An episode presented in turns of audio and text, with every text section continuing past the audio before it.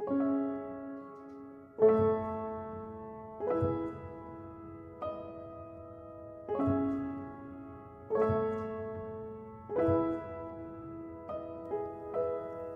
on, skinny love, just last the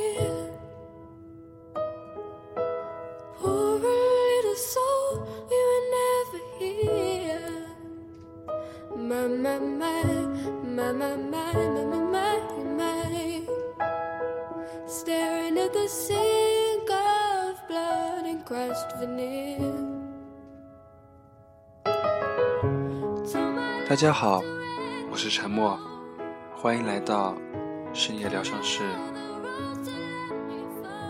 我们搭乘着时间，卷进黎明，落入夜晚，心有目标，却不知方向，所以即使奋不顾身，也会迟到。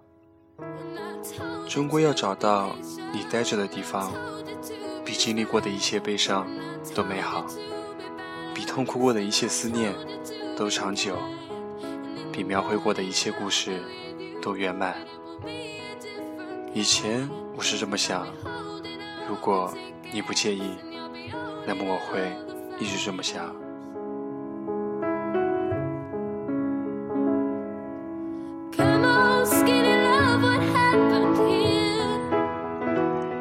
今天给大家带来的深夜故事，这篇文章叫做《你去了巴黎》。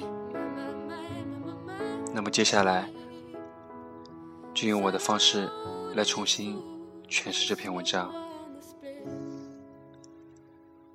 其实我已经不爱你了，在我们结婚两年以后，你也早就不再爱我了，在我们结婚两年以后。你明白，我了解，我们都没说出来。我睡在客厅，你睡在卧室。我们养的狗天天待在笼子里。你忘记了我们当初为什么要结婚？我也说不清楚我们为什么要在一起。去年夏天，你辞去了工作，开始学法语。你说你在北京待腻了，要去巴黎。你说这里雾蒙蒙的天让人绝望。你说这里拥挤的马路让人迷茫。但这就是北京，待在这里，你天天想离开它，但当离开以后，就会迫不及待的想回来。我没有把你的话放在心上，可你的法语进步很快。秋天的时候，你已经会唱，我的名字叫依莲。我们在国贸那家 KTV 里唱歌，那时候《中国好声音》正在铺天盖地，有个叫华少的主持人飞速走红。我记得那天晚上。唯一一个没有唱歌的人，是我们的朋友作业本。你唱了好几首歌，我记不得歌词。我们彼此觉得分开只是说说玩玩而已。那天晚上风很大，北京城好像在嚎啕大哭，但无人伤心。我们一起把作业本。送回东四环，你坐在前排，他还开玩笑的问我，什么时候把你杀掉？我说，你去巴黎之前，必须把你杀掉。你笑了，我笑了，路灯突然变得好温暖。你知道我是个胖子，可你也不高，你也不漂亮。你也没有大长腿，没有大胸，你不会玩自拍，不会 P.S 自己的脸，甚至你的眼睛都没有一点女人的味道。你和我都不知道我们为什么要在一起，又为什么打算分开？回到家，你抢了床，我抢了沙发，这是你我的约定，谁抢到床，谁就睡床。这个家不大，我买的时候花了一百六十万，现在可以卖两百万，才两年时间而已。接下来的日子。你还是去学校学法语，我照旧去公司上班。我有时候会去追你，你有时候会来找我。他们看我们的样子，觉得一切正常。在每次吃饭的时候，我还会威胁你说：“你要感谢我赐予你食物。”你也会装模作样的合起手喃喃自语说。主啊，感谢你赐予我食物，因为你不在工作，我养你半年多了。我们也像情侣一样去三里屯看电影，去喝咖啡。你爱吃一些奇怪的蛋糕，我抽烟。我就一直以为日子会这样一直持续下去，但你的法语越来越好。已经可以看懂让雷诺的电影字幕。那是我喜欢的一个男演员。我喜欢的东西并不多，你看起来也没什么爱好。秋天结束了，你突然说你要出去租房子住，让我出租金，我答应了。你收拾了你的东西，分好几次，一次一次搬走了。我都不在家。他们说，胖子哭起来很难看，胖子流泪很丑陋，所以我都不在家。你搬走就搬走吧。很快，北京下了第一场雪。你的新家我从来没有去过，我只是到你家楼下，给你送过两本书。我们的联系越来越少，我们对彼此宣告分手，好像是我们都获得了解放，得到了自由。这时候，我感到北京真的很大，很空旷。我买了一批酒，有俄罗斯的烈酒，有法国的红酒。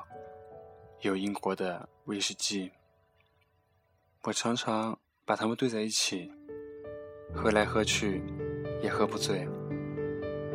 有时候我一觉醒来，会依稀看到你踩着行李箱，在衣柜前面找来找去。你有了男朋友，我也开始用各种软件，微信、陌陌，甚至。我注册了一些婚恋交友网站。我开始打扮自己，我穿起靴子、风衣、围巾。我买了各种大腰牌带，H 字母的、G 字母的、Z 字母的，我都有。我也学着他们的样子，鼻子上架起一副五片镜框。作业本嘲笑我说：“越来越像一个港怂了。”北京下第二场雪的时候，我找到了女朋友。皮肤白净，大长腿，脾气泼辣，有翘臀。她甩开你十条街。从这以后，我们彼此不再有联系。我懒得理你。我从朋友那里得知，你的法语考试通过了，你的法国大学也寄来了通知书，你的签证也过了。我从来都不相信这些是真的，直到你回家取走最后一件行李。那天刮着大风，作业本这二逼。终于突破了他的人生。出国，并且从国外安全回来。他洋洋自得地跟我说一些奇闻怪事，我一句都没听进去。我跟他说：“你就要去巴黎了，来见最后一面吧。”我们三个人一起去三里屯吃饭，一家川菜馆，辣得我很难受。你吃的很开心，我吃了三口，再也吃不下去了。我看着你们俩吃的杯盘狼藉，一个劲的抽烟，假装我很忙的样子，不停看手机。三里屯广场上，大约有上千人在走来走去。我跟你也经常在这里走来走去。我们一起去过的影碟店已经关了门。我们吃过多次麻辣烫。如今也冷冷清清。我们去过无数次的苹果店，却照样人满为患。你说，你给我买个硬盘吧，我要用来拷电影。我去给你买了个最贵的，一千五百块钱。你说，把你的录音机给我吧，我给了你。你说，把你的相机给我吧。我给了你，你说，把你的墨镜给我吧。我给了你，你要什么，我都给你。我不知道我为什么会这么慷慨，我好像巴不得你将我的一切都拿去。第二天，你跟我回了老家，我爸给了你一叠钱。走出家门，你很自觉地把钱装到我的口袋里。我妈送你的金表，你也悄悄放进我的包里。我说：“离婚手续怎么办？”你说：“把协议寄到巴黎，签字寄回来。”我知道，你和我都受不了民政局那种刺激。终于，你我在没有作业本在场的情况下，我们吃了最后一顿饭。红酒对撞，两年已逝，你我相视无话。你感谢我这两年对你还算不错，我假装祝你一路顺风，说过去的都过去了，愿你有新的开始。我到此时才明白，原来电影里那些感人的离别镜头都是假的。什么抱头痛哭、诉说衷肠，在现实中都是不存在的。我以为我不会觉得难过，直到这顿饭吃完，我突然发现，你我都没有动筷子。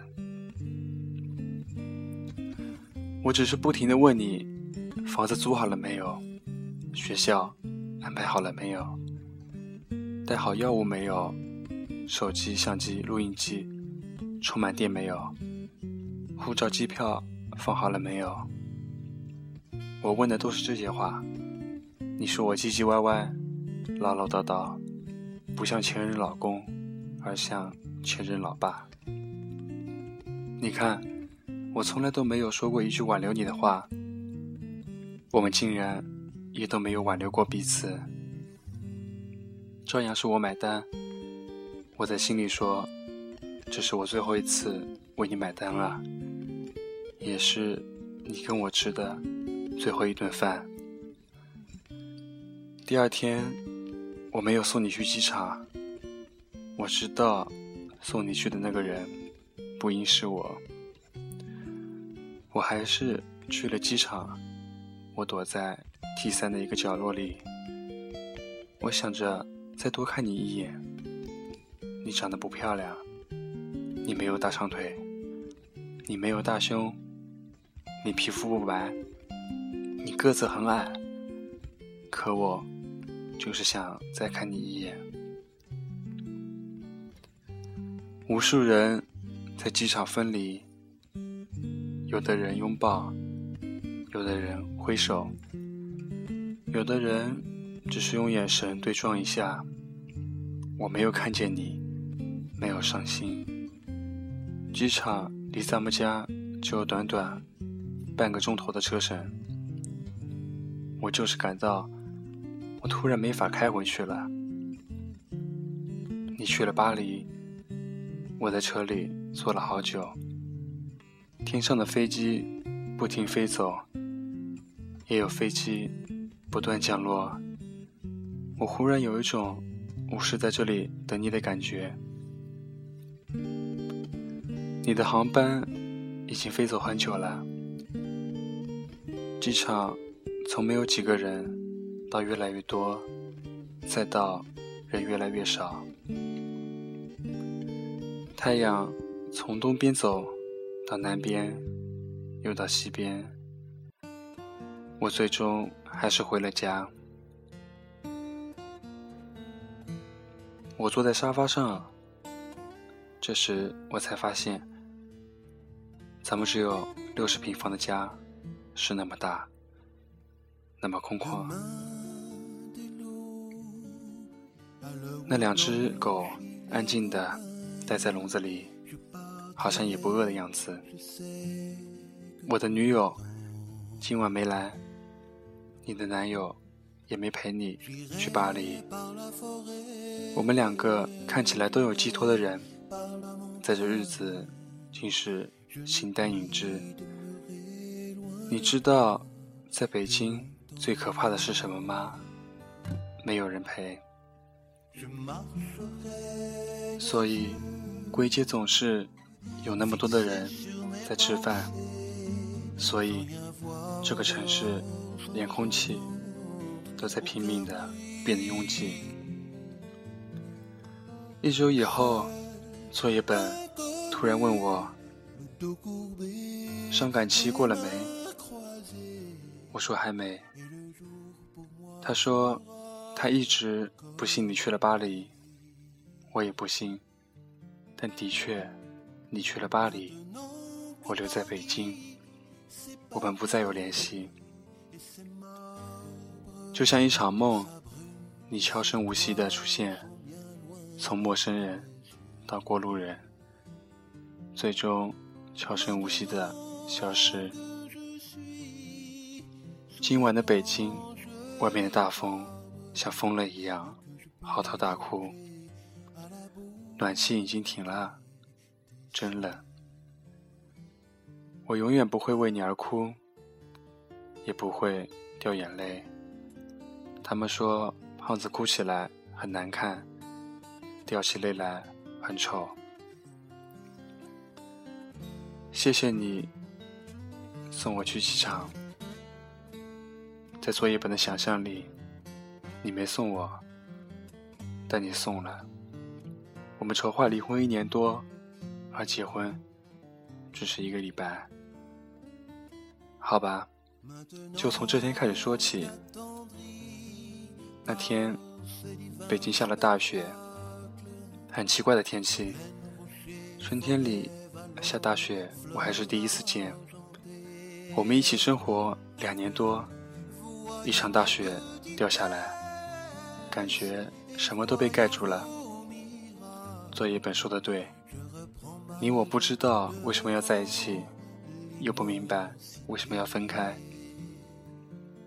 坐在车里，没有要去巴黎的喜悦，也没有告别北京的悲伤，平静，超级平静。也许我就是一个永远没有激情，永远看起来无所谓的人吧。雪很大。刚开始下的都是泥。北京刚刚开完两会，国家换了新的领导人，人们都在谈论这些，可这跟我们有多大关系呢？我们这两个字就要变成你我了。时间把你我变成了我们，用了两年时间。岁月怕我们变回你我。大概所有的一辈子要在一起，都是在一起一阵子吧。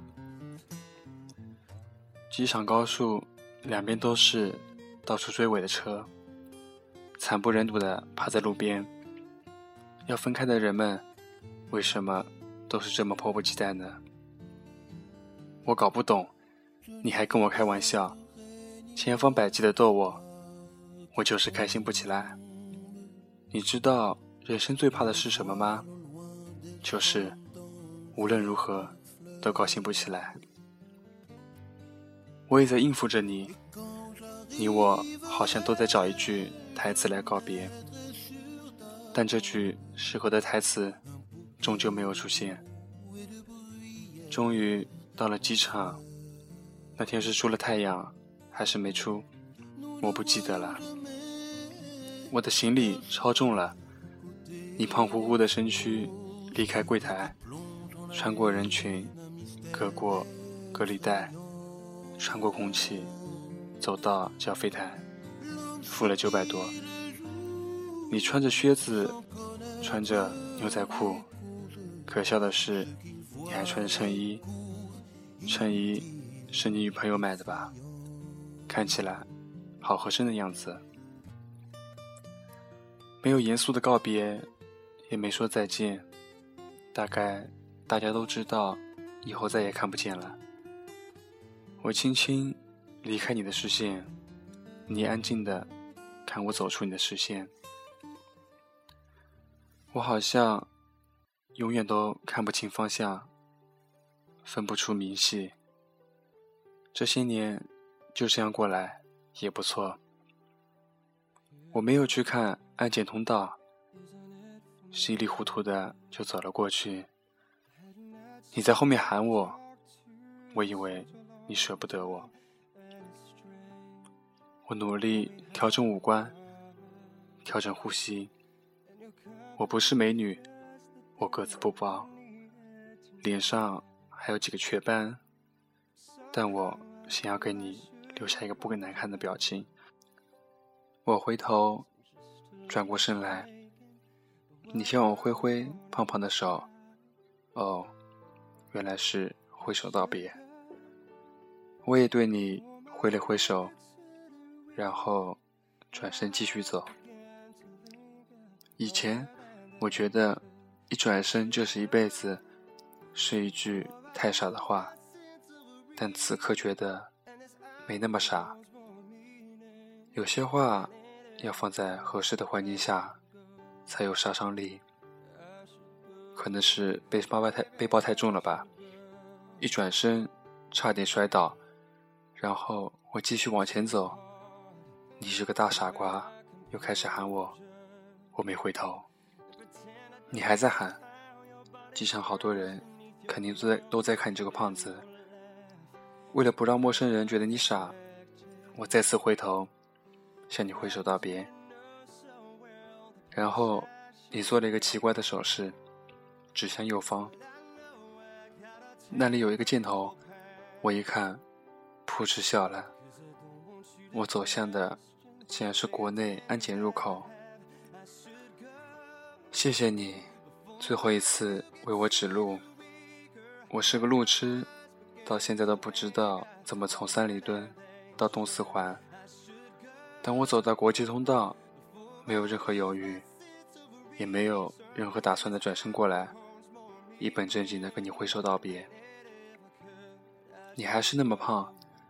你刮了胡子，脸上干干净净。你穿着臃肿的羽绒服，显得你更加的胖。我不明白，你跟你的朋友作业本，为什么总是喜欢把自己搞得像一个粽子？我也不明白，你们为什么这么喜欢吃甜的东西？你们那么胖，怎么都还不自卑？你的牙齿很白，隔了一百多米，我能模糊的看见。你两只手不知道往哪里放，你的表情很奇怪，在你眼里，我好像是去巴黎上高中，我明明是去读研究生啊！你站在那里，再次举起手，你不用举那么高的，我能看见。也就是在这一刻，我突然觉得背包更加沉重了，压得我喘不过气来。我顿了顿，稳了稳，停了停，再也没有回头的走向安检口。他们让我拿出电脑，嗯，你给我买的。他们要我拿出手机，也是你给我买的。他们让我拿出 iPad，也是你给我买的。安检员让我脱下的外套，也是你给我买的。安检很快结束了，我继续往前走，好像所有人都在看我。我慌里慌张的背包。就冲破拉链，散了一地。我把它们全部塞进背包里时，突然想起，我嫁给你的时候，也没有那样紧张过。我怕你会冲进来，又渴望你冲进来，一把抓起我说：“滚回家去。”但你没有。看时间。已经开始登机了，我还没有找到登机口，背包太重了。你的电话打过来，告诉我登机口在几号。转了几个弯，我确定你不会再看到我了。我很轻松的放下背包，开始找你。我知道我不会再看到你，一股巨大的失落感涌过来。我一下搞不懂为什么要去巴黎，而我讨厌的北京，突然是那样的美好。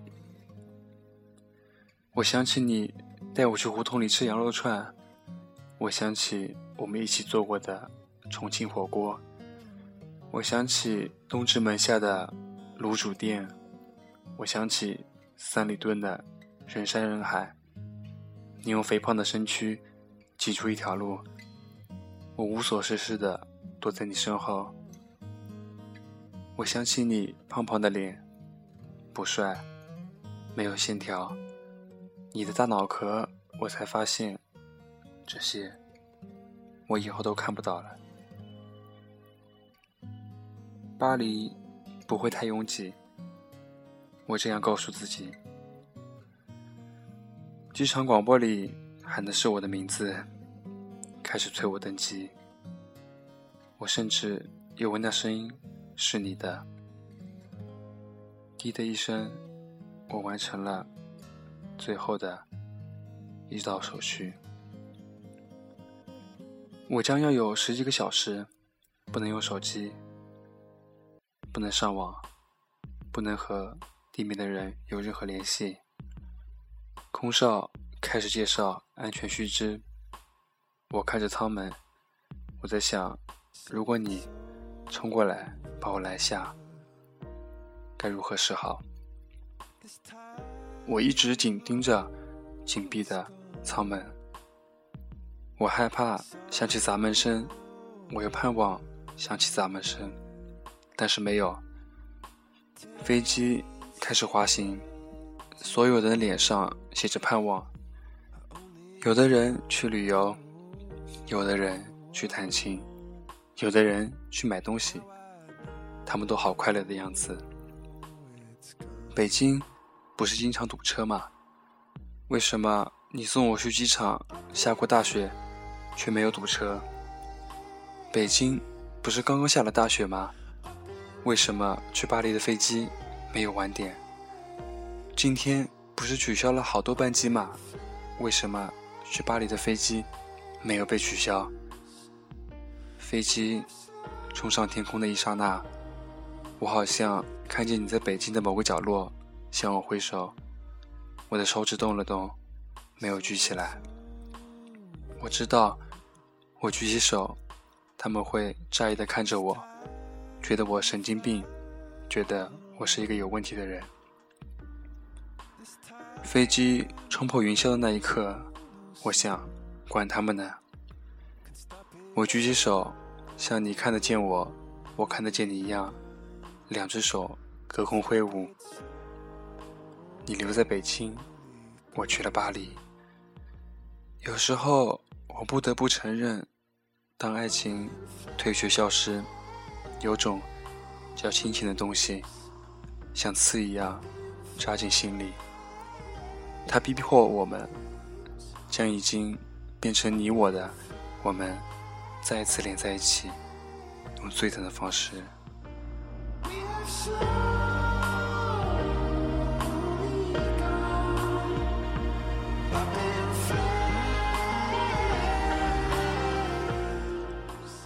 今天的深夜故事就到这里了，我是沉默，祝你们晚安，我们下期再见。